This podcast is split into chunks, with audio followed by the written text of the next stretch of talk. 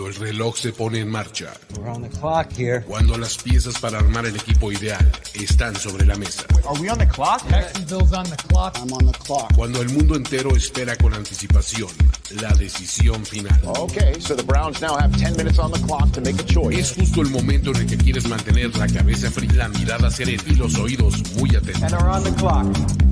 On the clock. On the clock. primero y diez. Primero y diez. El juego que solo unos pocos privilegiados pueden experimentar. Con Jorge Tinajero. Con Jorge Tinajero. Y Luis Obregón. Y Luis Obregón. On the clock. De primero y diez. Are now on the clock.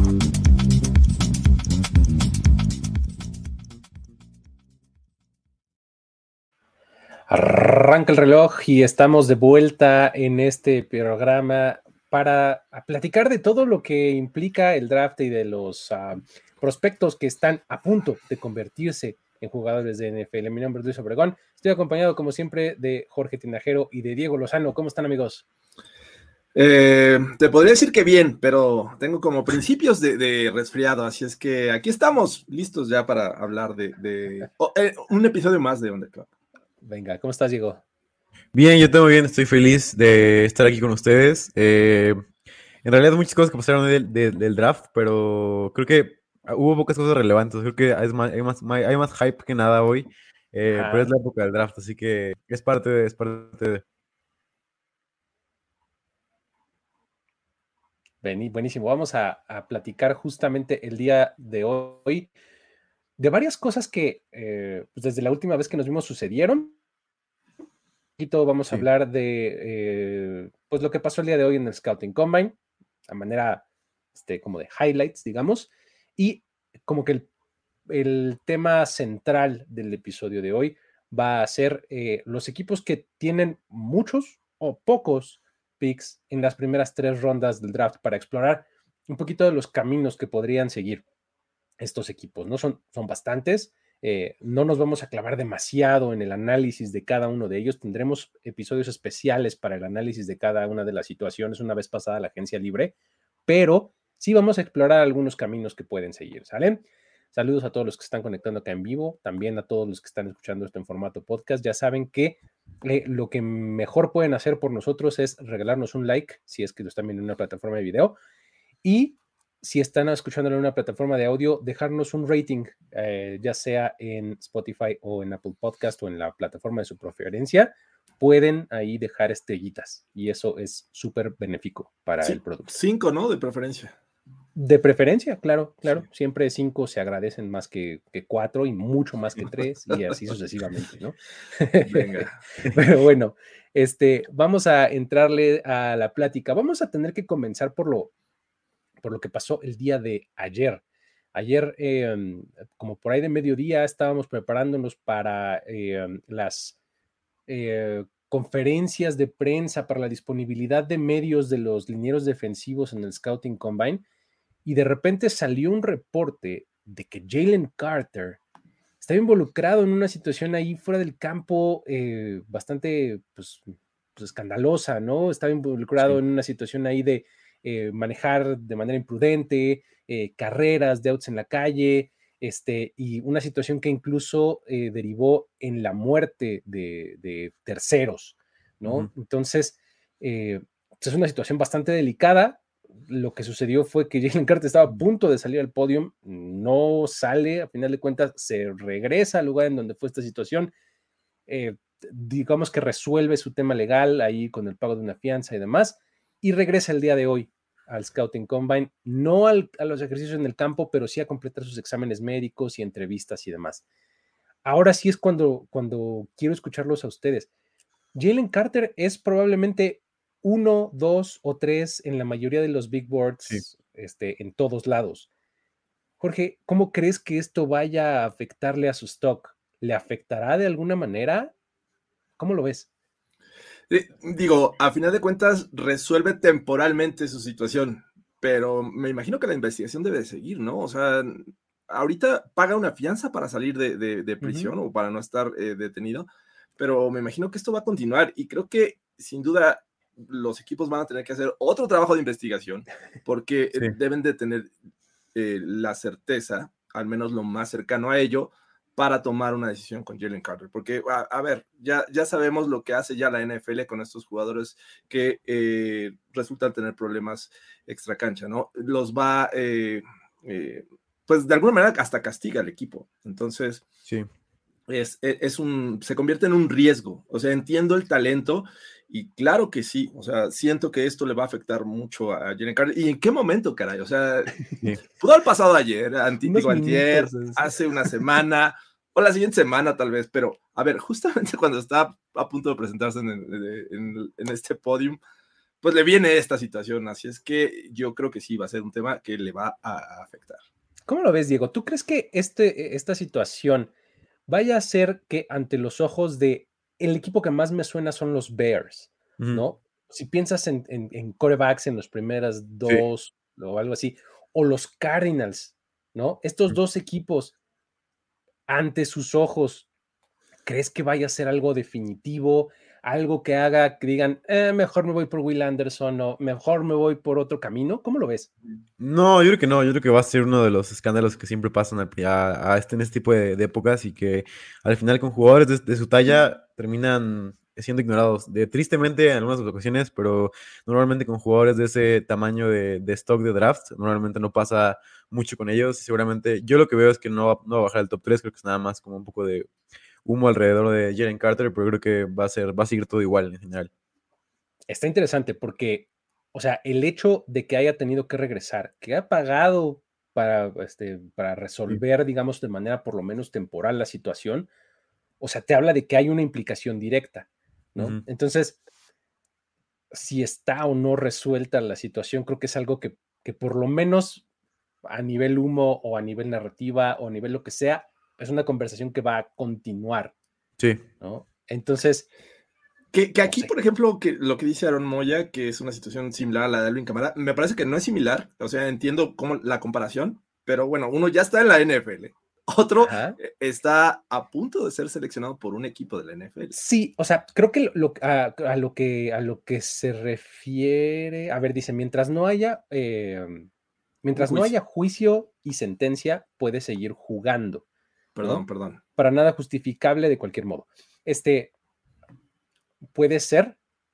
El asunto es que no puede seguir jugando porque no, ha empezado. Exacto. ¿No? O sea, pero, pero en lo que es comparable es a que probablemente pues esto se arrastre, ¿no? O sea, sea una cosa que se siga arrastrando y arrastrando y arrastrando y no vayamos a tener una total certeza. Sí.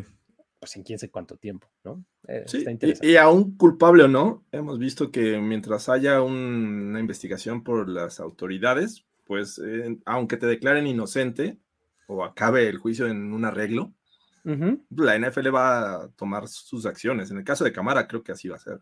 Sí, eh, por ejemplo, digo, para no llevarlo a un, eh, caso de compararlo con un jugador activo, tal vez comparémoslo con un prospecto de draft. Alguien en Twitter me decía, oye, ¿te acuerdas lo que le pasó a Lael Collins? Mm. Lael Collins era un prospecto de primera ronda. Sí. Probablemente dos o tres, top dos o top, top 3 de los tackles ofensivos de esa clase. Mm. Y se fue undrafted, de plano undrafted.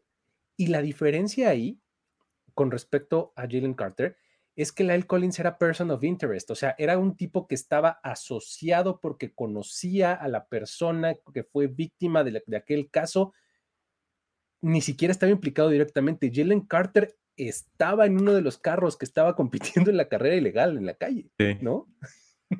Entonces, está, interesante. Vamos a ver hasta dónde, eh, hasta dónde se arrastra la situación y si en efecto hay algún equipo que diga, mm, mm", o sea, yo creo que si en el, o sea, si en el pick número 3 y 4 no vemos a él ir a Jalen Carter, la caída va a ser así estrepitosa, ¿no? Sí. O sea, va a ser uno de esos casos de uh, ellos saben algo, Uh, y entonces va a empezar el Game of Chicken, ¿no? Exacto. O sea, ellos saben algo, es justamente lo que hablaba. O sea, la investigación que tiene que hacer, el trabajo que, deben de realizar los, los, equipos y llegar a fondo para saber si jalan el gatillo o no. seleccionarlo o no. O sea, va, a estar. Es un tema bastante interesante que, que creo que podría, a mi gusto, derivar en que sí tenga una caída más allá del top 15, creo, en el mejor de, sus, de los casos para él. Y si, se, y si se acaba comprobando que no hay problema y puede jugar y demás, tremendo robo. sí, sí, Así de tarde, ¿no? Pero bueno, muy bien. Ahí está el asunto de Jalen Carter. Creo que será algo, algo que teníamos que, este, eh, que platicar porque pues está, está bastante interesante. Ahora, el día de hoy empezó por lo menos la parte de televisión del Scouting Combine, ¿no?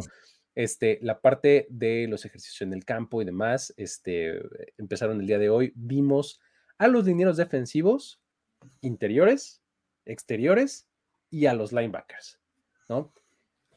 Una cosa de nomenclaturas también importante, ¿no? Esta discusión que tenemos, bueno, solíamos tener en primero y diez año con año de qué es un defensive line, qué es un nos ayuda. qué es un defensive end, que ya sabes, ¿no? Pero bueno. Outside linebacker. ¿Qué es un outside Hoy, bueno, otra vez sucedió de nuevo porque, este, eh, por ejemplo, Will Anderson salió con los linebackers. Sí. Sí. ¿No? sí. Cosas así extrañas pararon el día de hoy, pero bueno, este, lo primero que vimos fueron a, los dineros eh, defensivos interiores. Me gustaría que, platicáramos un poquito de qué, les brincó. ¿Hay alguna, algún jugador que haya destacado ah, para ustedes? Este, o todo se confirma como estaba. Este, Diego, ¿cómo lo viste? Sí, bueno, para mí hay dos jugadores que quiero destacar, eh, principalmente porque lo dije el programa pasado que hay métricas específicas para medir a los jugadores en posiciones y en defensive tackle lo importante, lo más importante es el three cone o la prueba de agilidad, que pocos hicieron en general, fueron nada más 10 los que lo hicieron, pero dos jugadores fueron élite, que fue Jalen Redmond y Keanu Benton.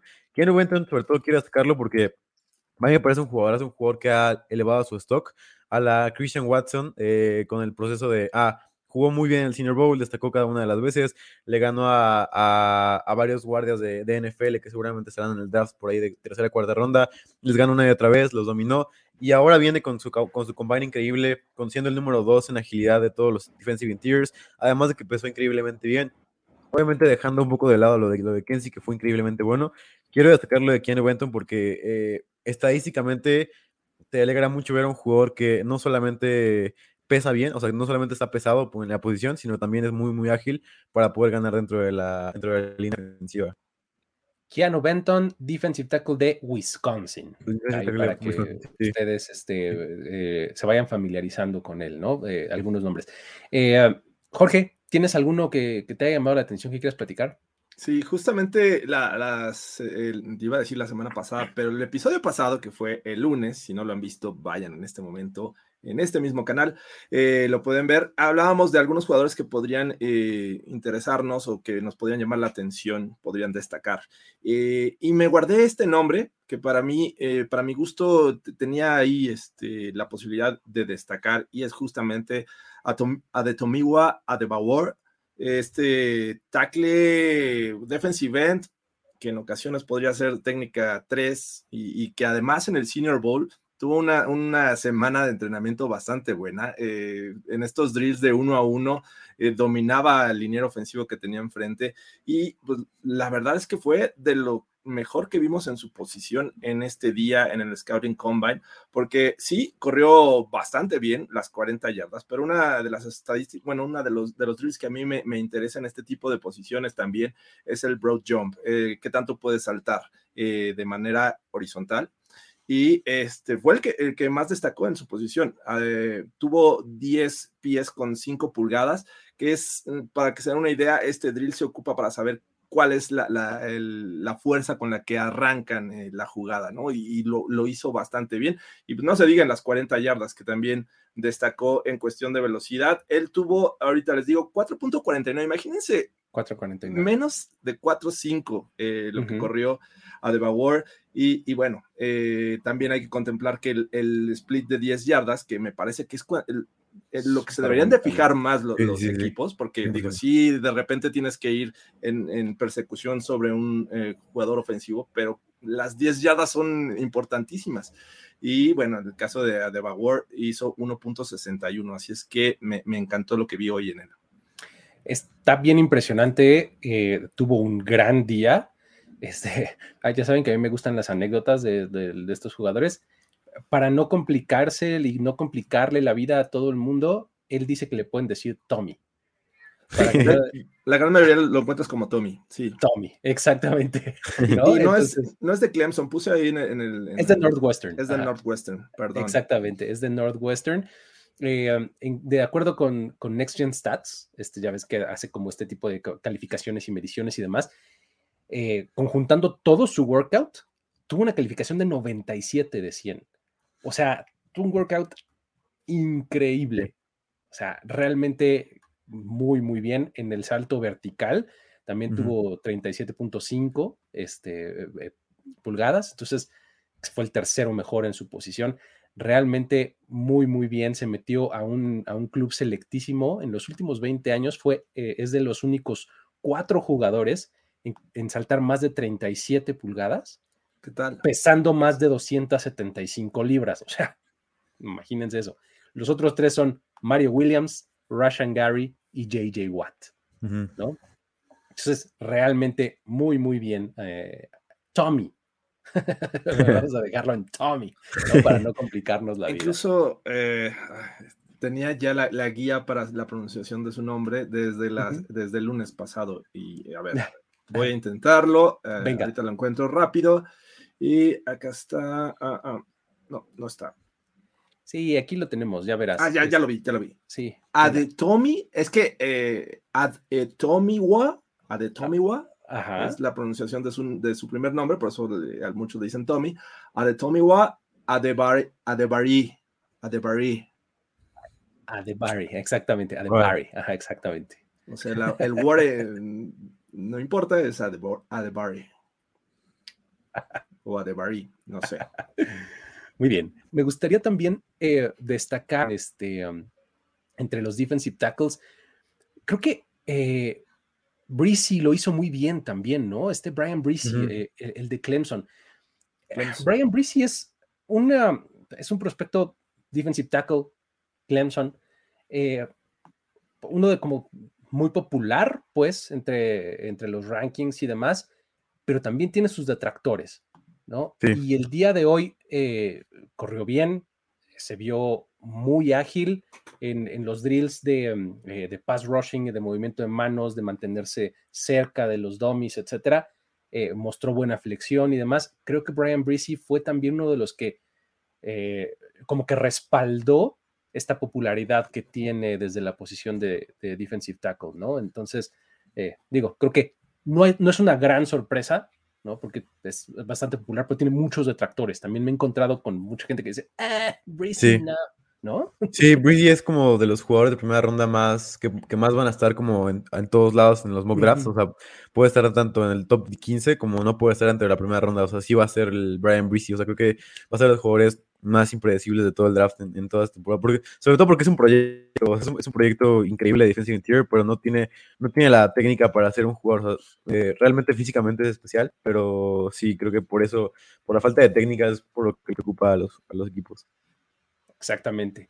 Ahí está. Eh, um, digo, rápido, un datito por ahí, Kalija, eh, Kansi, que es el del defensive tackle de Pittsburgh tuvo el mejor tiempo para un defensive tackle en los últimos 20 años en las 40 yardas, ¿no? Corrió 4.67.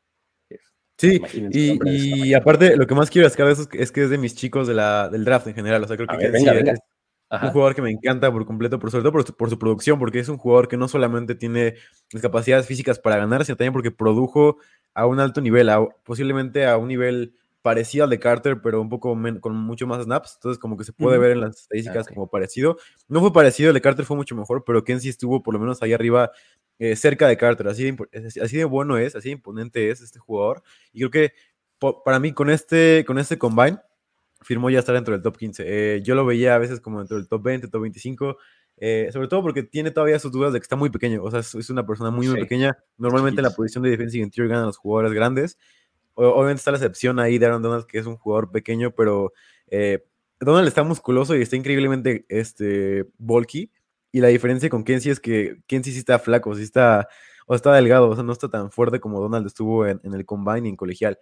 Entonces, por eso es un poco el problema de, que la, de la comparación, pero físicamente posiblemente Kenzie es mucho, mucho mejor que Donald.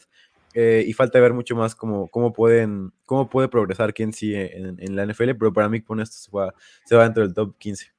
Además también de Pitt, ¿no? Igualito que Aaron Donald. Las comparaciones son inmediatas. Imagínate, 10 yardas las recorrió en menos de 1.7, o sea, 1.64 fue, fue su, este, este número. Impresionante. ¿Tienes algún otro, George? Eh, ¿En esta misma posición o, avanzamos? Eh, digo, eh, si quieres, hablamos ya del elefante en el cuarto, que es este Nolan Smith, ¿no? O sea, creo que, o sea, si nos movemos a los, a los Edge Rushers, este, Nolan Smith fue el que se robó, creo que el día, ¿no? sí, definitivamente. Absolutamente. ¿Por qué no nos platicas un poco de él? Venga. Sí, eh, Pass Rusher de, Georgia, eh, Nolan Smith, que también sorprendió en cuestión de velocidad. Eh, pero, a ver, e, es un atleta súper completo. E, el hecho de que, a ver, ayer el lunes les comentaba de un wide receiver que podría rebasar las 40, las 40 pulgadas de, salto. Él lo hizo con 41-50. Fácil. O sea, imagínate, puede competir con wide receivers en un pase alto. Es, es, algo impresionante. Obviamente su posición es presionar al coreback. Eh, tiene velocidad. Se ve en, este, en esta situación de, cambios de, dirección también bastante bien. Eh, bastante... Lo, lo, hace muy fluido. Y creo que vaya, es, me parece que, lo que tenía en ese momento Georgia en cuestión de pass rusher, porque no solamente fue él, también su, su este, compañero, ¿no? Que, también destacó, no al nivel de, de, Nolan, pero este, pues me parece muy, muy importante lo que hicieron en esta ocasión estos jugadores de Georgia sobre todo Nolan Smith. Buenísimo. Sí, también. agregar un poco sobre Nolan Smith, porque igual me encanta este jugador, es de, de, los que yo más defendía, porque había gente que lo ponía fuera de la primera ronda, o sea, nunca entendí por qué se iba fuera de la primera ronda, posiblemente tenían preocupaciones con su lesión que sufrió, pero en realidad siempre estuvo con lesiones y eso fue lo que lo estuvo deteniendo, porque Nolan Smith es un jugador sensacional y sobre, sobre todo podía saber qué esto iba a pasar viendo sus partidos, porque cuando ves a Nolan Smith jugar, es un tipo que gana luego, luego rápidamente. O sea, el tipo en el primer paso se quita el, tackle que tiene en frente. Entonces, no es de los Bull Rushers, sino es de la, de la nueva generación de Pad Rushers en la NFL, como Hassan Reddick, como Josh Sweat, que te pueden ganar con la velocidad que tienen ellos mismos. Y creo que eso es el valor de, de, de Nolan Smith, que puede ganar rápidamente como es la nueva generación de pass rushers. Y creo que por eso va a tener un valor inmenso. O sea, imagínatelo en los Eagles, ya me lo imagino en los Eagles. Eh, o sea, tienes la línea defensiva increíble y todavía más gente que va rotando dentro de la línea defensiva. Primera ronda, ¿no? Sí. Creo que, que con esta actuación de Scouting Combine eh, que tuvo, bien podría meterse a la primera ronda este, sin problemas. De hecho, digo, ya, ya hablaremos de los tops y demás, pero no es tan común que te lo encuentres en, el top 2, 3 o algo así. De Pass Rushers. y no entiendo por qué. Que, yo tampoco, ¿eh? o sea, a mí me gusta un montón este Nolan Smith, o sea, me gusta más que nombres más populares, pues, ¿no? Este, eh, digo, el 439 es, es su, su, tiempo en las 40 yardas. Estaba viendo eh, ahí en la transmisión, hicieron el, el simulcam, ya saben que ponen a, este, mm. junto con otros jugadores históricos, lo compararon con Christian McCaffrey y con Saquon Barkley. Barkley. Y les ganó. O sea, hizo las yardas más rápido que esos dos corredores. ¿no? Entonces, eh, está muy impresionante. Este, el tercer broad jump más, más eh, largo del día, ¿no? Salto de longitud, pues, 10.8. Eh, una cosa impresionante lo de Nolan Smith, realmente muy, muy bien. ¿no? Este, ah, no sé si tengan algo más que destacar para el día de hoy, algo de los linebackers, por ejemplo, Will Anderson, no sé, alguien de los nombres importantes que les haya llamado la atención, o todo, digamos que... me parece que Will Anderson se fue eh, tranquilo, o sea, no era su prioridad no el, NFL Scouting Combine, de hecho corre eh, las 40 yardas en una sola ocasión, eh, lo ves en sus drills y lo hace de manera tranquila. Me parece que se está reservando para, para su Pro Day, porque la verdad es que todos esperábamos ver o que nos dejara con los ojos abiertos. Sin embargo, creo que no vimos lo suficiente de, Will Anderson. ¿Alguien, Diego, de los otro o ah, un padre que me encantó fue Byron Young, que siempre me había ah, gustado. Obviamente es un jugador mucho más profundo. Eh, por ahí la tercera ronda posiblemente, pero creo que puede ser de los jugadores que. Para mí, Byron Young, y lo voy a decir aquí, va a ser de mis Voltex, a ver qué tal, a ver qué tal me va esto, pero quiero empezar la, la, época de Voltex. Para mí, Byron Young va a ser el tipo de jugadores que te va a ir en tercera ronda y, todos van a voltear a verlo eh, producir con bastantes snaps y van a decir, ¿por qué no adaptamos a este jugador en segunda o primera ronda? Creo que Byron Young tiene los potenciales físicos, sobre todo se demostró hoy, para ganar y, creo que sobre todo en defensivas, obviamente mucho del draft, y creo que lo hablaremos más adelante, pero mucho del draft es el, esquema al que caigas y qué tanto se ajusta a tu, a, tu, a tu tipo de juego. Si pones a Byron Young en un esquema de juego en donde no tenga que hacer un pad rusher inmediato, en donde pueda aprender de jugadores grandes, o sea, por ejemplo, yo lo imagino en, los box y para mí sería mucho mejor que yo Travis Shojinka y que todos los que tienen ahí alrededor. creo que eh, si cae un equipo así, eh, Byron Young creo que puede ser una, un robo en la tercera ronda. Bien. Yo, yo que traía también este, en el radar es a Trenton Simpson, que me parece que es un linebacker que bien podría ser una, un híbrido en la posición eh, de safety. O sea, eh, tiene, corrió apenas arriba de las 4.4, de los 4.4 segundos, creo que fueron 4.43. Eh, lo que hizo Trenton Simpson, pero también es, un jugador que le, lo puedes mandar a, cargar al coreback, lo puedes mandar a cobertura, y por eso me refiero que es, ese jugador que podría ser un híbrido en algunas defensivas. Ya, ya lo vimos lo que hacía de repente Vance Joseph eh, con estos linebackers este, bastante buenos. Y creo que ya hemos visto ya eh, en recientes años esta situación de que hay safeties que podrían jugar como linebackers y linebackers que podrían jugar como, como safeties. Y creo que Trenton Simpson es este jugador de la Universidad de Clemson. Muy bien. Yo, el único otro que destacaría sería Derrick Hall, ¿no? este pass rusher de, de, Auburn también lo hizo bastante bien. Eh, el día de hoy creo que subió un poquito su stock con este con la actuación que tuvo el día de hoy, puede puede, puede moverse bien, porque eh, no solamente corrió, corrió rápido, pues corrió en 4.5, por ahí un poquito más de, las 4.5, las, las 40 yardas. Este, es un tipo que está muy bien físicamente, pues, o sea, de, sus extremidades largas, etcétera, y en, las, en los drills de, de agilidad, estos que, que son de en, el 8, digamos, con dos aros para recoger toallitas y demás, más el 3 con drill, más este, los de eh, movimientos de pass rushing, estos que hay que mantenerse cerca del dom y demás realmente se movía muy bien, muy compacto, ¿no? Entonces, eh, creo que ayudó para su causa, ¿no? Es este uno de los que también me llamó la atención para el día de hoy.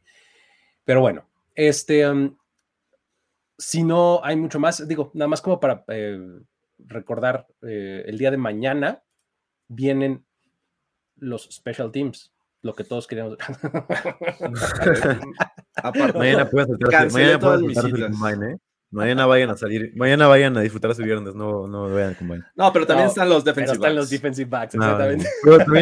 los defensive backs es la posición que menos relación tiene con Warren en, todo el combine. O sea, que es muy difícil que un jugador de, de, un cornerback que rinda bien en el combine sea realmente bueno en la NFL en victoria sobre reemplazo. O sea, creo que eh, es la posición más difícil de medir. O sea, en general, yo no he encontrado una manera, y mucha gente de la comunidad de Analytics no ha encontrado la manera de poder medir a un cornerback eh, decentemente bien y de poder proyectar a un cornerback que va a jugar bien en dos, tres temporadas, porque normalmente es la posición más volátil de toda la NFL. O sea, creo que si juegas bien una temporada, la siguiente puede ser mal. O sea, creo que lo pasó con Shaven Howard hace dos años. O sea, el tipo era top 5 y la siguiente temporada lo cortaron. así es la posición de cornerback. Entonces, también se refleja mucho eso en el draft. O sea, creo que es la posición que más, más complicaciones le da a los GMs de, del draft en general. Y podemos mencionar nombres, bueno, para aventar para arriba, ¿no? De, de corners que fueron temprano seleccionados y, bueno, no salieron nada bien. y viceversa.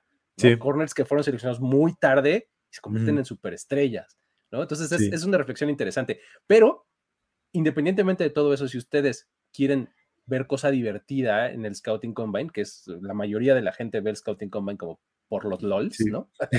para divertirse. Los defensive backs son bien divertidos de ver. Sí.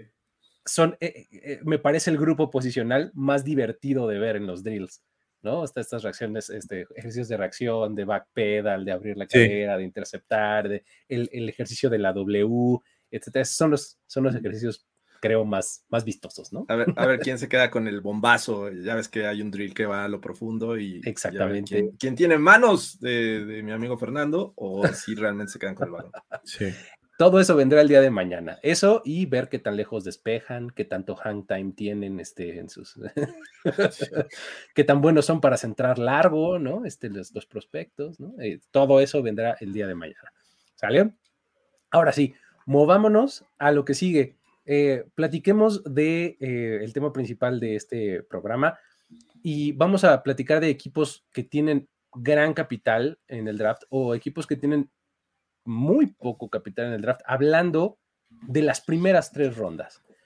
Normalmente, las primeras tres rondas es en donde se estima que vas a sacar jugadores que quieres que jueguen de inmediato. Primera ronda, quieres a un titular. Segunda ronda, quieres probablemente un titular en la segunda mitad de tu temporada. Tercera ronda, eventualmente en el año 2, cuando mucho 3, tiene que ser titular, ¿no?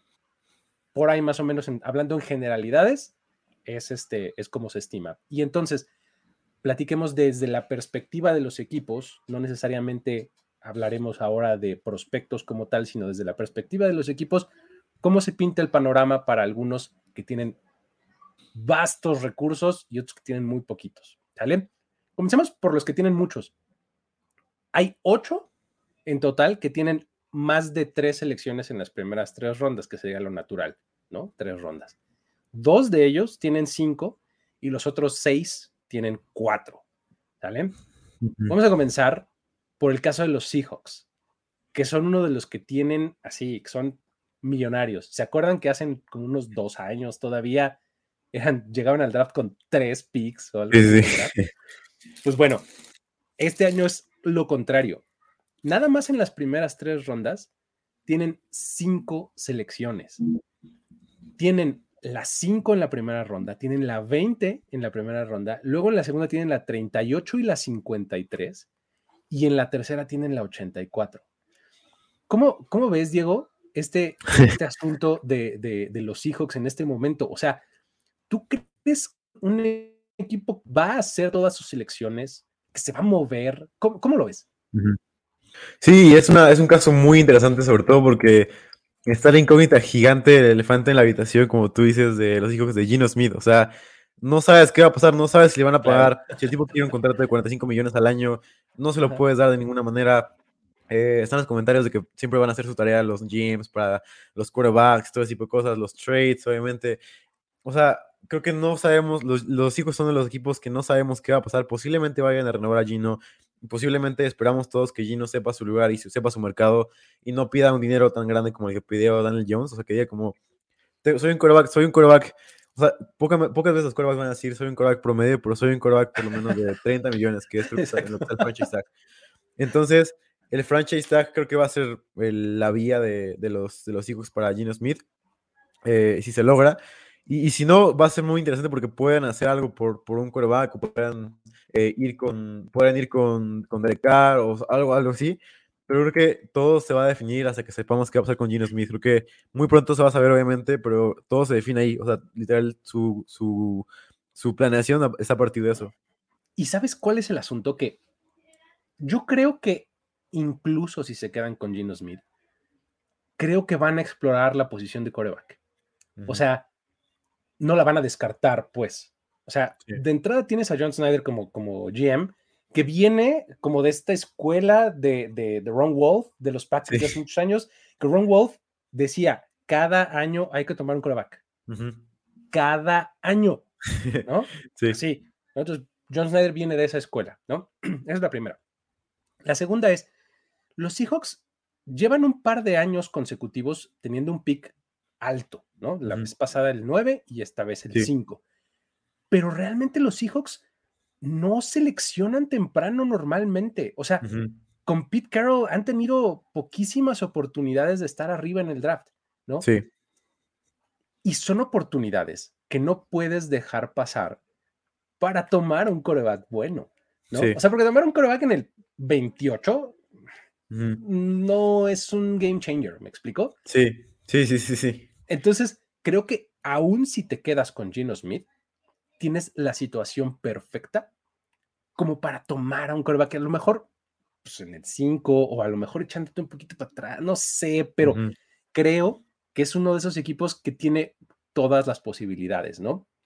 Recordemos que el 5 y el 38 son justamente provenientes del, este, del trade por Russell Wilson, ¿no? Justamente, ¿no?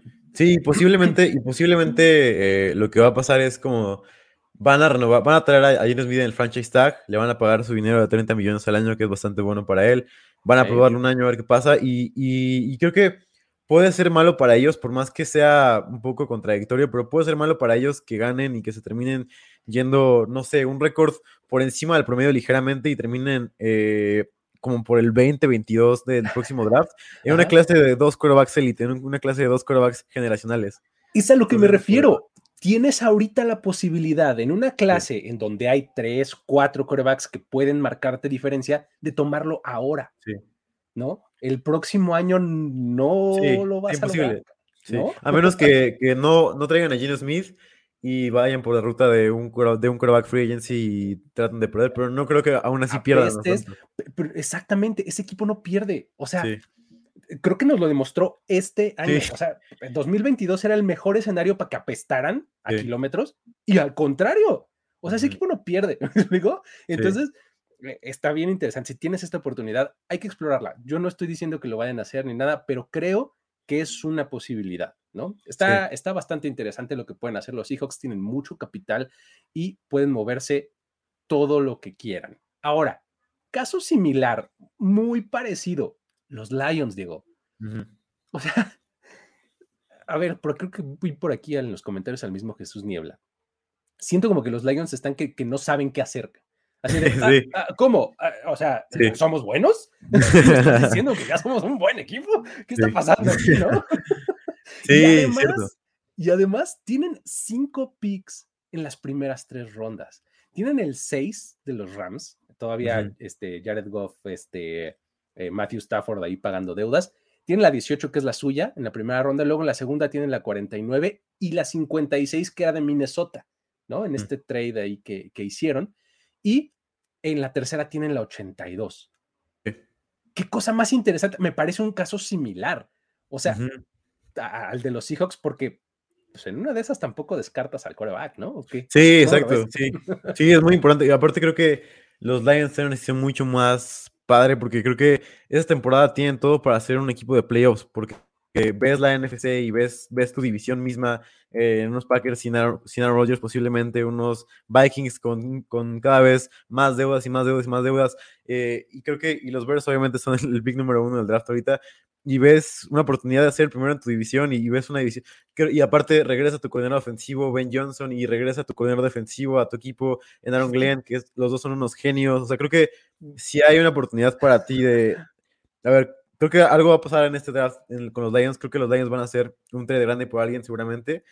¿Por qué? Porque esa es la oportunidad en la que posiblemente yo veo únicamente viable hacer trades. O sea, cuando, ves que la liga y el ambiente a tu alrededor, se está dando y además tú tienes el capital de draft extra para poder gastar eh, medidamente unos picks y, aparte traer un jugador muy bueno, como es el caso de los Eagles. A veces los Eagles dan dos picks por AJ Brown, ahorita están con dos picks en, la primera ronda y fueron al Super Bowl. Entonces, creo que si alguien está en esa posición para hacerlo son los Lions, porque tienen una cantidad inmensa de draft picks, tienen, eh, como te digo, dos coordinadores ofensivo y defensivo increíbles, que seguramente van a ser head coaches los dos la primera temporada, un head coach increíble y además una cantidad de, estrellas en su roster. Creo que obviamente mucho va a ser defensivo de los Lions porque ese fue el punto débil, pero sí creo que están en un punto sensacional para los Lions, para triunfar. Y es que fíjate, tienes 6 y 18 en la primera ronda, ¿no? Eh, me parece que es muy similar a lo que decía con, con Seattle. No necesariamente vas a tener la oportunidad de, draftear a un coreback eh, temprano la próxima temporada por lo que acabas de mencionar. Eres el equipo bueno de tu división, ¿no? Entonces, tomarlo ahí y un poco más tarde me parece también, eh, uno de este, este, equipo me parece uno de los candidatos naturales, por ejemplo, a tomar un Tyrant. Imagínate esta ofensiva con Amon Russell Brown. Sí, ¿no? Con Jameson. bueno, eh, Jameson Williams, que el año pasado nos mostró que puede ser un game changer, ¿no? Y le pones a un en que se fue Hawkinson. Sí, sí. Imagínate que le pones a un pass catching tight end a este equipo. A Kincaid. Bueno, a Dalton Kincaid, por ejemplo, ¿no? Exactamente. O sea, me parece que es un candidato perfecto. Claro que sus mayores necesidades están en la defensiva y no los culparía si las atendieran primero. Me parecería muy congruente, pues, ¿no? Pero este, son consideraciones que uno tiene que tener. Y cinco picks en las primeras eh, tres rondas les permiten y les dan la flexibilidad de moverse para tomar al jugador que quieren, exactamente al que quieren, ¿no? Sí, o un trade, o sea, ¿te imaginas? Eh, no sé, o sea, estoy, estoy aventurándome, pero un de Andre Hopkins en esta ofensiva que es increíble, o sea, hacer un trade por un jugador que, que, quiere irse, ¿sabes? O sea, incluso que no quiera irse, o sea, no sabíamos nadie que se iba a ir A.J. Brown, o sea, no sé, un trade por T. Higgins, ¿no? O, sea, o trades, ese tipo de trades que, de jugadores que tienen nuevo contrato, a, o sea, tienen además la flexibilidad de cap space para decir, bueno, voy a hacer un trade y voy a renovar el contrato de este jugador. O sea, como. Exacto. Y, ahí ves la cantidad de jugadores de, de, bueno, de segundo año que tienen la oportunidad de, de, Un receptor de tercer año, ¿no? Que le queda uno en su contrato de novato, ¿no? Es, es, este, es un buen ejemplo, ese, por ejemplo, ¿no? Está, está interesante el, el, caso de los Lions, pero sí, lo que les hace falta es defensiva, totalmente, ¿no? Pero bueno. Siguiente caso, tenemos a los Texans. Los Texans tienen nomás dos picks en el top 15, o sea, en el top 12, pues, o sea, tienen el 2 y el 12, ¿no? Y luego en la tercera ronda, de la segunda y tercera ronda tienen sus, propias selecciones. Creo que aquí lo interesante con los Texans son sus dos selecciones de primera ronda, ¿no? Eh, gracias a Lovie Smith y su forma de, este, de aventar el micrófono, así, dejarlo caer al salir de, de, la habitación, este, se metieron en el, problema, entre comillas, de no estar en, e, en, la primera selección y no poder tomar el coreback que ellos quieren. Pero con el 1 y el 12, o con el, perdón, con el 2 y el 12, o con el 2 y el 34 incluso, no sé si les alcance para subir. ¿Crees que sean un candidato para dar un brinquito así nada más de una posición? ¿Cómo lo ves? Creo que puede ser, o sea, no lo veo nada descabellado y creo que puede para mí es de los principales candidatos a hacer el trade. O sea, creo que si hay alguien que va a hacer un trade para arriba es los Texans con un nuevo GM, con un nuevo head coach, decir, vamos a tener un nuevo régimen con un nuevo quarterback también. Incluso puede ser la, dupla histórica que nuevo wide receiver y nuevo quarterback también puede ser. O sea, creo que si algo van a hacer los Texans es reforzar eh, o cambiar la mentalidad del equipo en general. Eh, creo que esa es una, una, mentalidad que podrán hacer. Otra que depende qué, tan, qué tanto, no sabemos mucho del GM de los Texans, pero depende que no sería nada, nada, no lo verían nada mal esto. Obviamente los aficionados lo verían mal. Pero a ver, ¿qué pasaría si, si armas la defensiva para Demico Ryans, que es, que es una persona increíble de la defensiva? Si traes a un, no sé, Will Anderson, ¿no? O, incluso podrás bajar un poco, no sé, a un Will Anderson o a un Jalen Carter en el 2. ¿Qué pasaría si haces eso? Y luego traes a un, a un, a un quarterback eh, barato de la free agency, Jacoby Brissett, y, así dices, ah, voy a darle un poco más de tiempo a Davis Mills y vamos a compararlo con Jacoby Brissett. Y así tenemos pues, probablemente el pick número uno o número dos con dos quarterbacks generacionales, que debo aclarar esto, que va, eso se toma mucho en cuenta en la construcción de equipo de este año. El próximo draft tiene dos quarterbacks generacionales, algo que pocas veces se ve. Eh, Caleb Williams y Drake May. Caleb Williams es un prospecto a lo Peyton Manning, a lo Trevor Lawrence, así de, así de grandes eh, Caleb Williams. Y Drake May es un jugador increíble posiblemente un poco menos, pero dos corebacks que todo equipo, todo equipo van a tener, van a creer. El problema es que tienes esos dos y luego la caída es considerable, digo, salvo lo que pase eh, en, el próximo, la próxima temporada, ¿no? Pero es, el, gap es considerable. Pero bueno, lo de los Texans es interesante, sin duda, porque sí, este, digo, e, e, el track record de Nick Caserio es corto todavía y es, es sobre todo muy errático. O sea, creo que por eso Eh, creo, que, creo que por eso estamos como considerando que este es como que su primer año, como que su primero en serio. Y aparte renovaron todo, yo porque lo, por lo que le digo, porque renovaron todo su alrededor, o sea, le cambiaron a su consultor que era de los como de los problemáticos del equipo, o sea, por lo que se fue Hopkins, por lo que se fue O'Brien, o sea, tuvo muchos problemas esa persona, no me acuerdo su nombre ahorita, y además cambiaron como toda la organización de, alrededor de él, entonces por eso es como que cambia todo su staff de él insisto, es como muy errático a los, los, dos este, años anteriores de Nick Caserio. Este, pues contrataron un head coach ahí cada año, este, medio. Para correrlo al siguiente. ¿no? O sea, sí, muy mal. O sea, como que este, como que dijeron, bueno, ahora sí ya, ahora sí vamos a empezar, ¿no? Exacto. Y mucho tiene que ver con lo que decía el, lunes. O sea, creo que los Texans claramente lo que hicieron fue eh, navegar por el agua mientras veían qué pasaba con Deshaun Watson, porque no podían armar a futuro con un quarterback, no podían esperar saber qué pasaba con Deshaun Watson, no podían vender a Deshaun Watson, no podían hacer nada, estaban atados, literalmente. Creo que por eso fue todos esos movimientos. Y bueno, muy bien, ahí está. Ahora, otro equipo que necesita mucho y de todo, eh, en buenas cantidades, son los Cardinals. Los Cardinals tienen cuatro selecciones en, la, este, en las primeras tres rondas. Tienen el pick número tres en este momento, el 35 en la segunda ronda, eh, el 67 en la tercera y tienen una compensatoria en, la tercera al final, la 97. Ahí no hay trades ni nada, pero tienen estas cuatro selecciones. Creo que los Cardinals también están empezando como de cero, ¿no? Está muy mal, está muy mal, sí. sí, sí. Entonces, digo, desde GM, pues, o sea, vamos a ver por dónde se va. Normalmente los GMs en su primer año quieren, quieren hacer como el pick seguro, ¿no? O sea, no, por eso no me extrañaría, bueno, hasta antier, digamos, no me extrañaba nada que Jalen Carter fuera el pick aquí, ¿no? Sí, naturalísimo, o sea, de el can't miss prospect, ¿no? Sí. Ahora, ¿qué va a pasar? ¿Cómo lo ves? Sí, sí, creo que para mí es de las situaciones más feas de la NFL porque uno, tu quarterback franquicia está lesionado y no va a volver hasta media, hasta bueno, por lo menos un poco antes de la media temporada. Y es un problema gigante porque posiblemente vas a tener una temporada negativa, una temporada perdedora. Entonces no puedes construir como, ah, vamos a traer de vuelta a Hopkins, vamos a convencerlo. No, o sea, también se va Hopkins.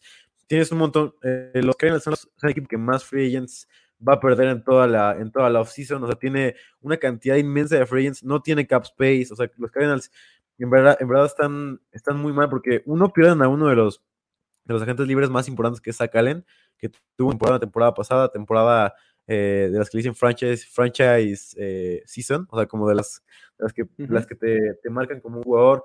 Pierdas a tu cornerback que drafteaste hace tres años con Byron Murphy, pierdas a tu izquierdo con Kelvin Beachum, pierdas a tu guardia con Will Hernández, o sea, pierdes una cantidad inmensa de jugadores y solamente creo que así con los nuevos draft picks van a poder hacerlo creo que va a ser una reconstrucción completa de los Cardinals y con Caleb Murray ahí como navegando con su contrato, contrato millonario. Está tremendo. Eh, es, una situación complicada la de los Cardinals. Ahora, un equipo que, eh, que realmente me intriga y que tiene buen capital de draft en esta, eh, en esta temporada, para, rumbo a este draft, perdón, es los Carolina Panthers. Sí. Válgame Dios, estoy intrigado, no puedo creerlo. Yo estoy emocionado, yo estoy emocionado. me interesan mucho los Panthers. A ver, tienen el pick número 9 en la primera ronda, tienen el 40 en la segunda y luego tienen otra segunda que era de San Francisco, este, en la 62 y luego la 94 al final. Este, uff, uff, a ver, los Panthers me intrigan muchísimo porque hay una total ausencia de poder en el sur de la Nacional, esto como que desde el año pasado, ¿no? Sí, eh, sí, sí, nos, dimos, cuenta pronto que, había esa ausencia de poder en la, división sur de la Nacional. Ahora resulta que los Panthers están en la posición de colocarse como los mandones de esa división, ¿no? ¿Cómo lo ves? Sí. Sí, los Panthers sobre todo lo que más me gusta de ellos es, o sea, tienes para mí la mejor contratación de head coach que hubo en toda la offseason, que es la de Frank Reich. O sea, Frank Reich me parece un head coach brillante, un head coach que toma las decisiones correctas, que, o sea, el tipo, no sé por qué la gente no habla de esto, pero el tipo hizo brillar a Jacoby Brissett, eh, tuvo temporada ganadora con Philip Rivers. ¿A Philip Rivers? ¿cómo, ¿Cómo puede decir que es un head coach malo cuando lo mides con, con, los corebacks, con Matt Ryan y con, o sea, no, no veo por qué de repente se desenamoraron de él cuando es un head coach que toma decisiones correctas en cuartas oportunidades y en, segundas, este, en segundos downs, todo ese tipo de cosas. Además de que es un buen eh, developer de quarterbacks, o sea, literalmente tiene todo check, check, check, check, right. Y, nunca había tenido como la oportunidad de resurgir con una franquicia. Siempre era como, ah, eh, vamos a restaurarnos de Andrew Locke, pero con quarterbacks viejitos, ¿no? Creo que ahora, con esta oportunidad de los Panthers que tienen capital de draft, como tú dices, la número 9 aparte, con, con, la posición perfecta para, para, un quarterback, o sea, seguramente, o Anthony Richardson, o, quien, o Stroud incluso podría caer ahí. Eh, un nuevo quarterback con Reich, además de que tienes a, o sea, a Eji Rivero, que es de los, de los candidatos a ser head coach de la próxima temporada. Tienes un GM bastante brillante, tienes cap space, o sea, puedes contar jugadores en el free agency. Para mí, los, si hay un equipo que puede ser los Jaguars del 2023, son los Panthers. Y sobre todo, porque te acuerdas de la división de los Jaguars, cuál era la temporada pasada, o sea, era eran los Colts de, de Matt Ryan, eran los Texans de, o sea, creo que es parecido ahora con la NFC, con la NFC South, como tú dices, y creo que los Panthers van a, podrían ganar la división, los Panthers. Sí, está interesante, ¿no? O sea, aquí eh, me parece el, la combinación ideal de coreback corredor. Sí. O sea, coreback running back, ¿no? O sea, coreback el que, el que ellos les guste, el que quieran, el que llegue, etcétera, ¿no? En el 9 y en el 40 un running back. Sí. o sea, con esa, con esa defensiva joven que ha demostrado que tiene buena, buena pinta y promesa y demás, me parece que los Panthers están en una situación bien interesante rumbo a 2023. me encantan, me encantan los Panthers. Siguiente equipo, que pues bueno, algo saben de, reconstrucciones y de hacer bien las cosas en front office. Los Philadelphia Eagles tienen cuatro selecciones en, esta, eh, en estas primeras tres rondas. Tienen dos primeras, la primera de ellas en el, pick número 10, la 31 es la, que les corresponde a ellos, de manera natural, digamos. Luego tienen su segunda y su tercera, 63 y 95. Uf, a ver, Filadelfia eh, sigue, sigue haciendo las cosas muy bien en términos de front office, de team building. ¿Cómo ves su situación con estas dos elecciones? ¿Para dónde deberían de irse? ¿Van a seguirse moviendo? No me sorprendería. sí, creo que es posible. Eh, y, todo es posible con, con Javi Roseman. Yo lo que haría, y lo que creo que haría Javi Roseman, mientras vuelve Jorge, eh, lo que creo que haría Javi Roseman es eh, renovar tus posiciones viejas. O sea, tienes a Lane Johnson que ya está siendo viejo, tienes a un, eh, a un Mailara que posiblemente va a querer este, renovar su contrato, posiblemente aún más. O sea, creo que tienes como la línea ofensiva, una línea ofensiva élite, pero lo que lo ha caracterizado es que va renovándola siempre. O sea, la temporada pasada trajo a Cam Jorgens en segunda ronda. O sea, creo que va trayendo jugadores eh, como nuevos a la línea ofensiva, igual línea defensiva. O sea, eh, trajo jugadores como Jordan Davis, o sea, como que va trayendo jugadores que van renovando la línea defensiva para que siempre puedas ir rotando la línea defensiva. Creo que es la clave de los Eagles, que pudieron ir rotando. No solamente jugaba eh, Reddick y Sweat, sino también entraba por ahí eh, Milton Williams y también entraba una cantidad de jugadores eh, jóvenes ahí. Creo que esa es la clave para los Eagles. Ya de vuelta, Jorge. ¿Cómo ves a Filadelfia con este capital y qué podrían atender primero? Ya, caray. Este, y, bien por ahí leían los comentarios que no les sorprenda que los Eagles con este pick número 10 eh, bajen posiciones. Porque, a ver, lo que hicieron el año pasado fue parchar la línea defensiva que estaba sufriendo por el juego terrestre, pero bueno, podrían ir por ese camino, tomar algún defensive tackle que les ayude eh, este, justamente a lo que llegaron a hacer los, los agentes libres la, temporada pasada. Así es que creo que no los veo tomando tan temprano. Creo que podrían incluso bajarse y, tomar capital, tal vez segunda, tercera ronda, y seguir sumando, porque al final de cuentas creo que estos Eagles también tienen mucho personal que podrían ser agentes libres. Eh, ya mencionaba algunos, eh, Diego. Entonces, me parece que están en una gran posición. Eh, Philadelphia Eagles eh, tiene la oportunidad de e incluso de, regresar el próximo año si hacen un buen trabajo en el draft y la agencia libre. Buenísimo. Ahí está, porque el asunto es que cuando, cuando analizas el, roster de Filadelfia, tiene, tiene, algunas bajas, o bueno, potenciales bajas en la agencia libre, tipo Miles Sanders, por ejemplo. Sí. ¿No? Por eso que mucha, Bradbury, exactamente, ¿no? Son jugadores pues, que son titulares, que contribuyeron mucho eh, en, este, en este año, ¿no? En posiciones de fortaleza, que, hicieron a Filadelfia el equipo que llegó al Super Bowl de la Conferencia Nacional, ¿no? Entonces, dar esa rotación es, eh, me parece vital. O sea, yo creo que atenderán primero sus trincheras, o sea, primero los, las dos líneas. Y de ahí en adelante. ¿En qué momento? No me sorprendería ni tantito, como les decía, que se siguieran moviendo en el draft. ¿eh? Sí. Pero bueno, muy bien. Pasemos a los últimos dos con un montón de, capital. Eh, un montón relativamente, pero más de lo normal. Mm. Steelers, los Pittsburgh Steelers, tienen el pick 17, pero lo bonito para ellos es que en la segunda ronda tienen dos picks, el 33, ¿no? Que es mm. este por, eh, por el receptor, se me olvidó su nombre. Claypool. Claypool. Claypool, exactamente. Eh, eh, la 33, o sea, pues súper selección, que en realidad es la 32, ¿no? Porque es el primer pick de la segunda ronda, ¿no? y eh, luego tienen el 50, que es el que les corresponde naturalmente, y el 81 en la tercera ronda. ¿Qué hacemos con los Steelers, Jorge?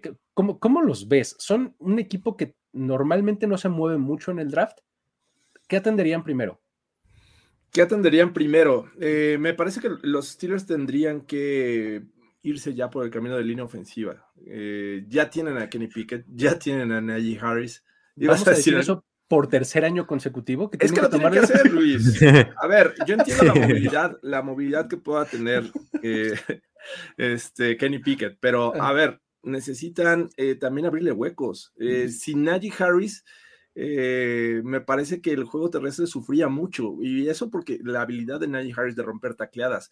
Sin embargo, mm, los huecos no, no eran una frecuencia en, la línea ofensiva. Así es que yo quisiera creer que por ahí con el pick 17 o incluso el 33 empezar a tomar, eh, o el 32, la primera de la segunda, tomar línea ofensiva, caray, eh, un tackle ofensivo, un guardia, eh, incluso un, centro. Me parece que cualquier posición en la línea ofensiva sería muy importante. Y además, bueno, esta, esta tercera que mencionabas, la 81, pues regularmente saben eh, añadir buenos wide receivers en, rondas tardías. ¿Por qué no pensar en eso en algún momento?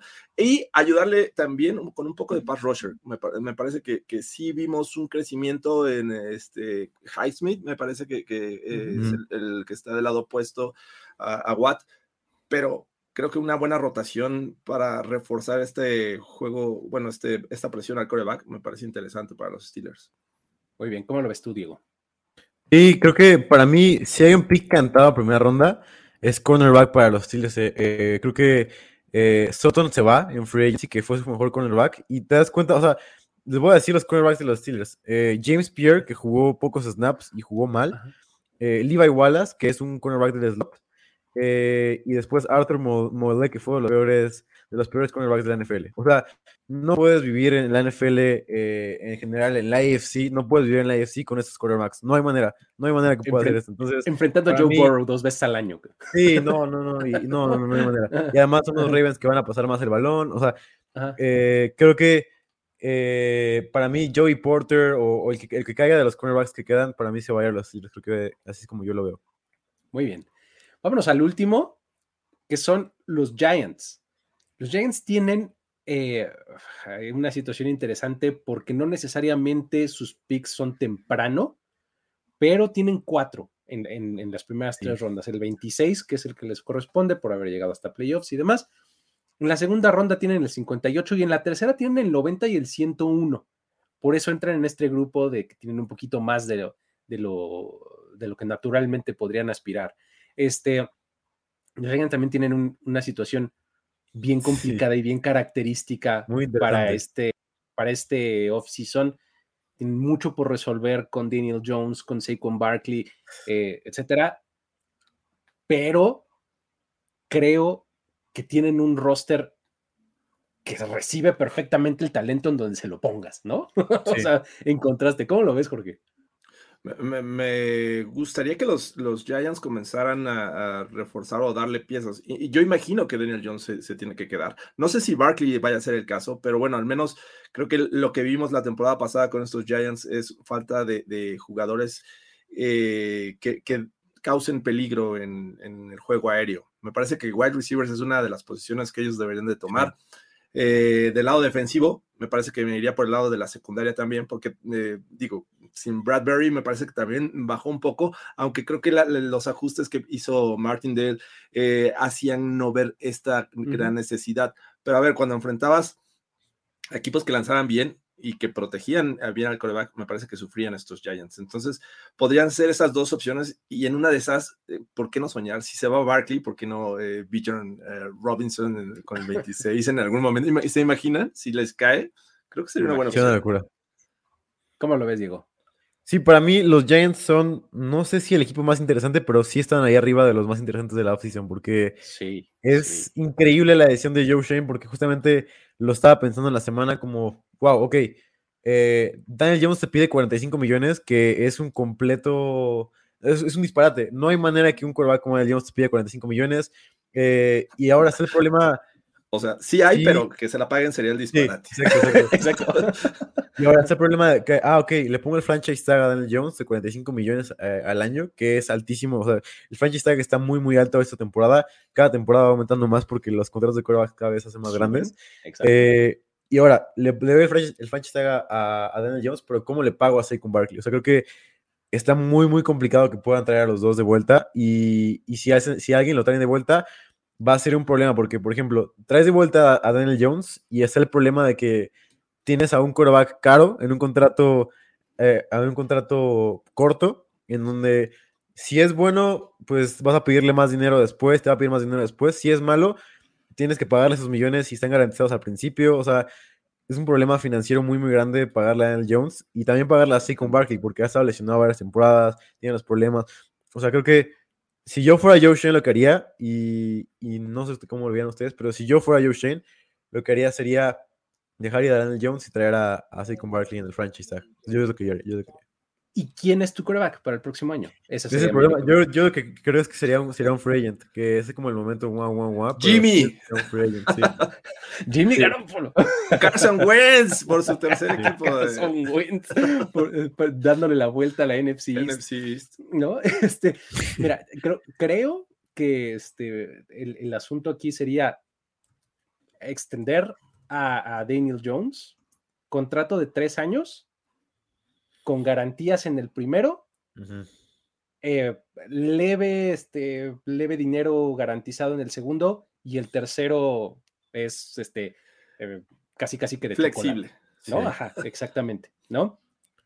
Y le pones el franchise tag a este Saquon Barkley, ¿no? Que es mucho dinero también, creo que son como 13 millones, me parece, el franchise tag de los corredores de este año. Es un montón de dinero para comprometer en esas dos posiciones.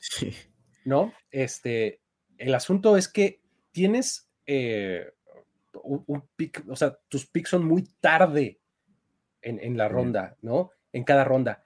Y llegar a, la siguiente temporada con un roster como el que tienes, habiéndole comprometido esa cantidad de dinero, te puede llegar a esto que te mencionaba, otra vez ser más o menos bueno, ¿no? Sí y quedarte en los Vikings. 19, exactamente, este, 19, 20, ¿no? Que para el próximo año vas a decir, y ahora otra vez. Sí. Ahora qué bueno, ¿no? Sí. Este, Son los nuevos Vikings, los Giants, o sea, serían los nuevos, Giants, los nuevos Vikings si pasa eso. Está, está bien complicado el, el, el, asunto de los Giants, ¿no? Pero bueno, capital de draft tienen un poquito más de lo normal. Vamos a repasar por nombre rápidamente, sin clavarnos demasiado, en los que tienen muy poco, tienen muy pocas elecciones, y vamos nada más a identificar como ciertos candidatos que podrían hacerse de otras selecciones o de otros recursos, cómo podrían como priorizarlos en casos este, eh, específicos. No están, por ejemplo, todos estos tienen dos selecciones, ¿sale? Son cinco equipos. Está Denver, está los Rams, están los Browns, los Dolphins y los 49ers. ¿Sale? Aquí tenemos a los Ravens que tienen la 23 y la 87, los Vikings que tienen la 24 y la 88, los Rams la 37 y la 70, los Browns con la 43 y la 99, los Broncos con la 68 y la 69, que parece un caso tristísimo porque van hasta la tercera ronda, ¿no? Entonces, este, eh, ¿cuál de estos casos, Diego, ves como una posibilidad como de armarse de algo extra, ya sea con jugadores actuales que están en su roster, haciendo algún movimiento eh, hipotecando el futuro, ¿hay algún candidato que te suene de estos? Sí, digo, fuera de los Ravens con Lamar Jackson, que creo que es muy, muy claro, el que yo quiero mencionar son los Vikings, porque tienen a un, a un GM que trata de como de, de reconstruir el problema que dejó el GM pasado, que fue justamente lo que mencionaba con Daniel Jones, traer, comprometerte con un quarterback a poco tiempo con un contrato increíblemente grande. Y aparte que no es un quarterback élite. O sea, creo que este problema le trajo una cantidad de efecto dominó, de efectos, de efectos dominó a, los, a los Vikings increíbles. Que aparte estaba leyendo que van a, cortar a Adam Thielen, entonces tienes ya ahora la necesidad de un wide receiver 2. Eh, tienes eh, hoyos en línea ofensiva, hoyos en línea defensiva, hoyos en cornerback. O sea, creo que si algo van a hacer los Vikings es decir, ok, vamos a vender selecciones, vamos a bajar. Posiblemente, creo que yo vería un escenario donde los Vikings no seleccionen en primera ronda. O sea, digan, te la doy a, no sé, a Filadelfia o te la doy a, un equipo de los que mencionamos antes. Te la doy, me, armo con un poco más de capital de los próximos años y así voy construyendo poco a poco a, este equipo. Jorge, ¿cuál te llama la atención a ti?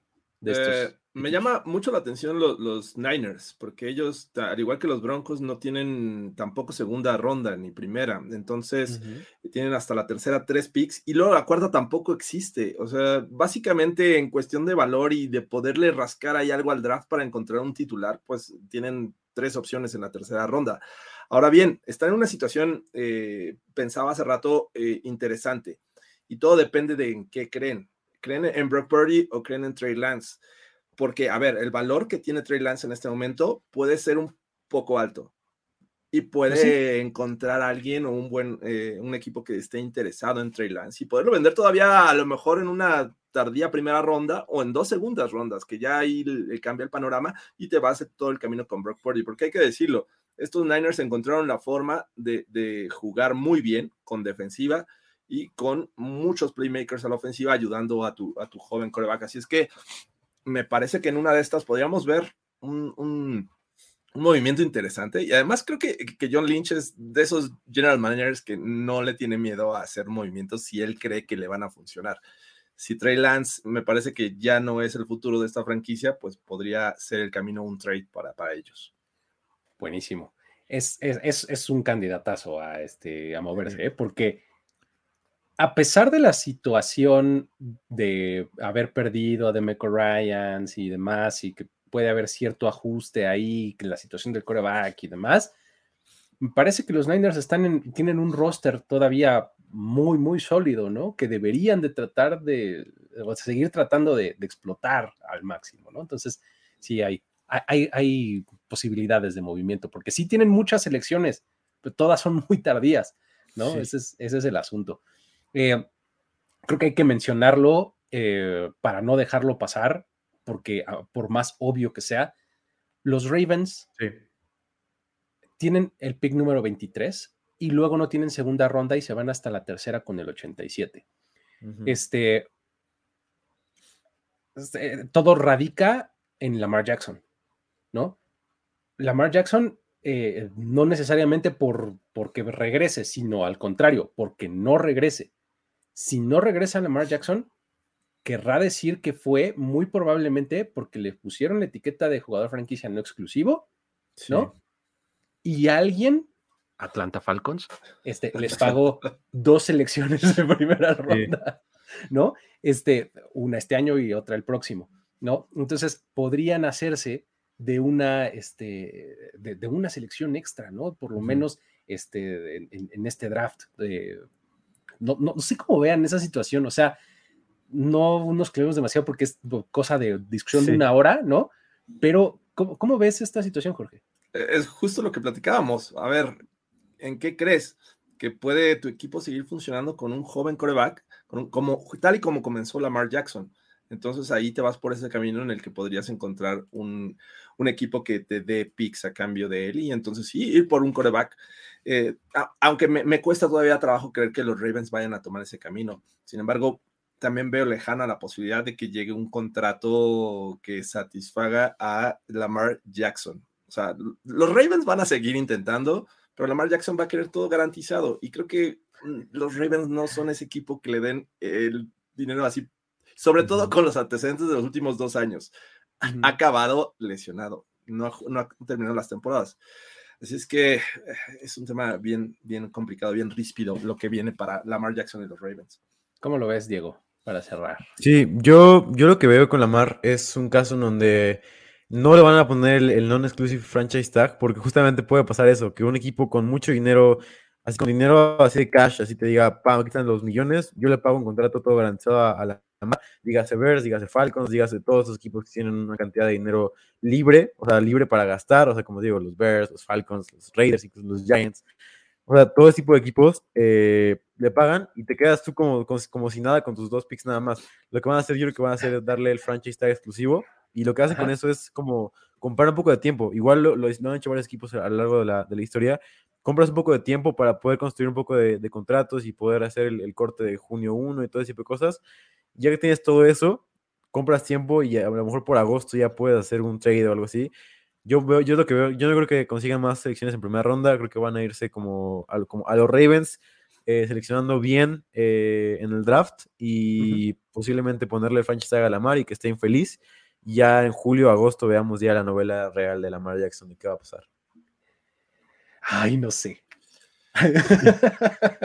a, mí me, encantaría que, hubiera este que hubiera no. exclusivo, porque o sea, eh, el, el, asunto con los, con los Ravens es si, si le dan la, la no exclusiva y, pasa esto que mencionas, Diego, de llega el equipo con mucho dinero y dispuesto a pagar eh, las elecciones, pues eh, van a hacer lo que hacen los Ravens, como bien lo dijiste. O sea, van a tener dos elecciones de primera ronda que van a draftear así súper sólido, ¿no? Que cuando les llegue van a decir, ¿es en serio otra vez te volvió a salir increíblemente bien este eh, Baltimore Ravens, ¿no?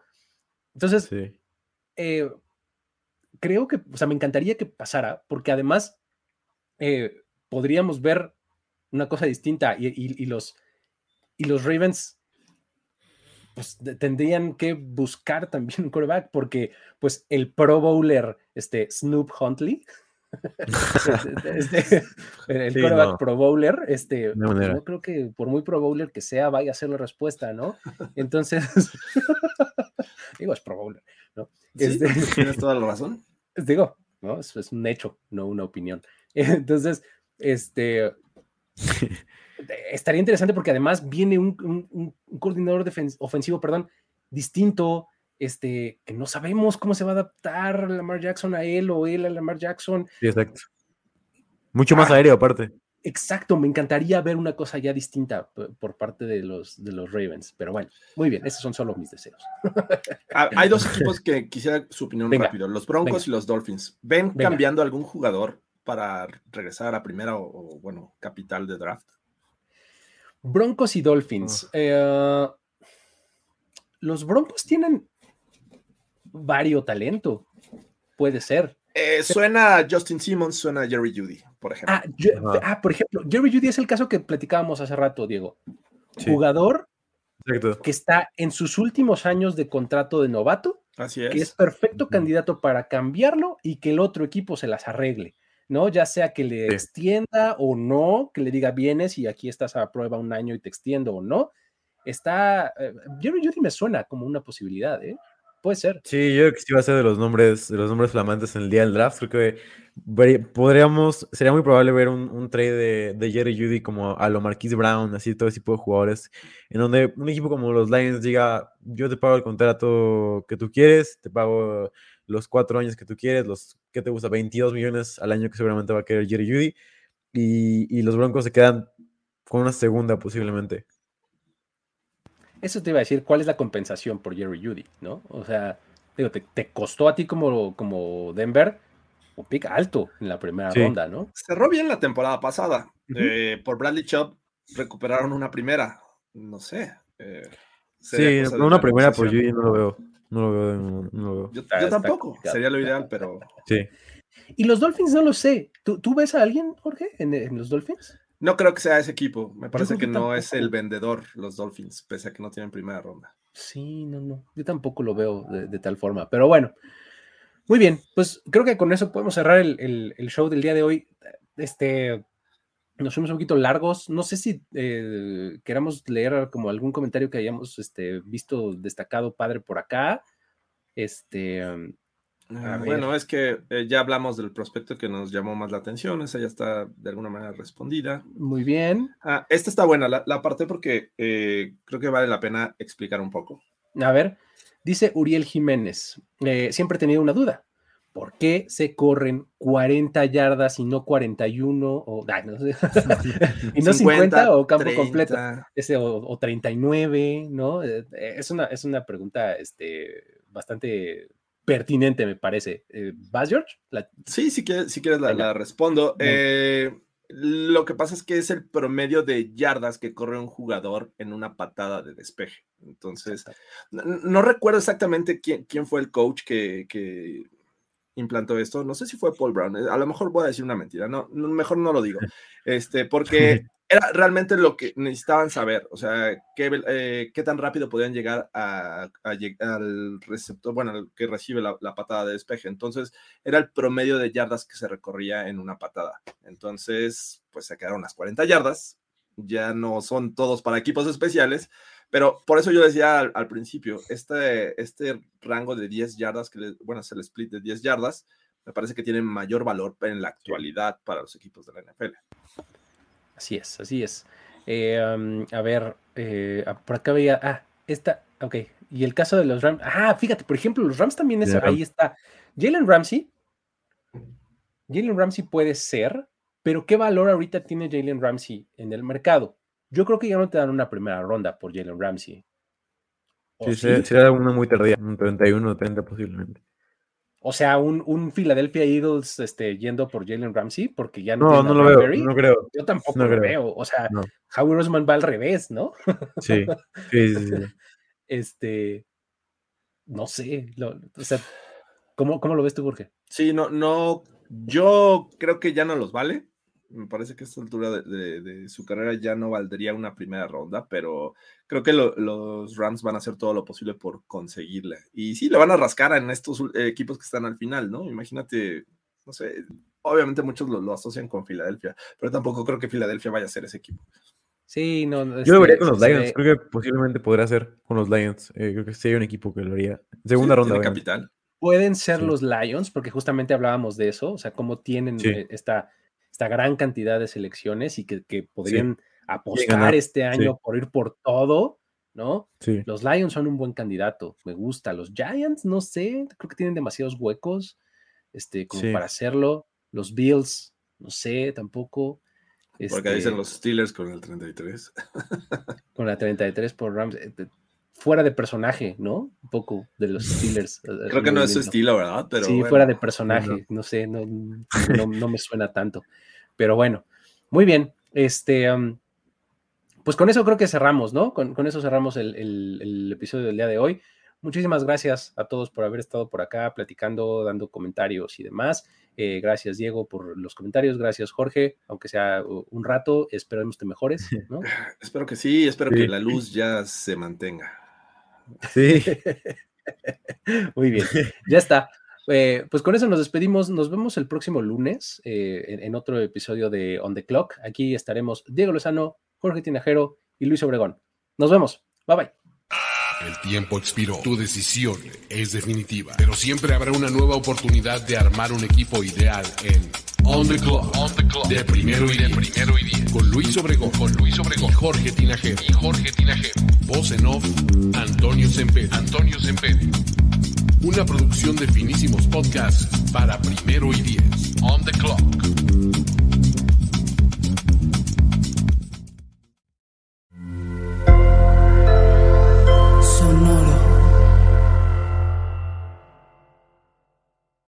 Hello, it is Ryan, and we could all use an extra bright spot in our day, couldn't we? Just to make up for things like sitting in traffic, doing the dishes, counting your steps, you know, all the mundane stuff. That is why I'm such a big fan of Chumba Casino. Chumba Casino has all your favorite social casino style games that you can play for free anytime, anywhere with daily bonuses. That should brighten your day a little.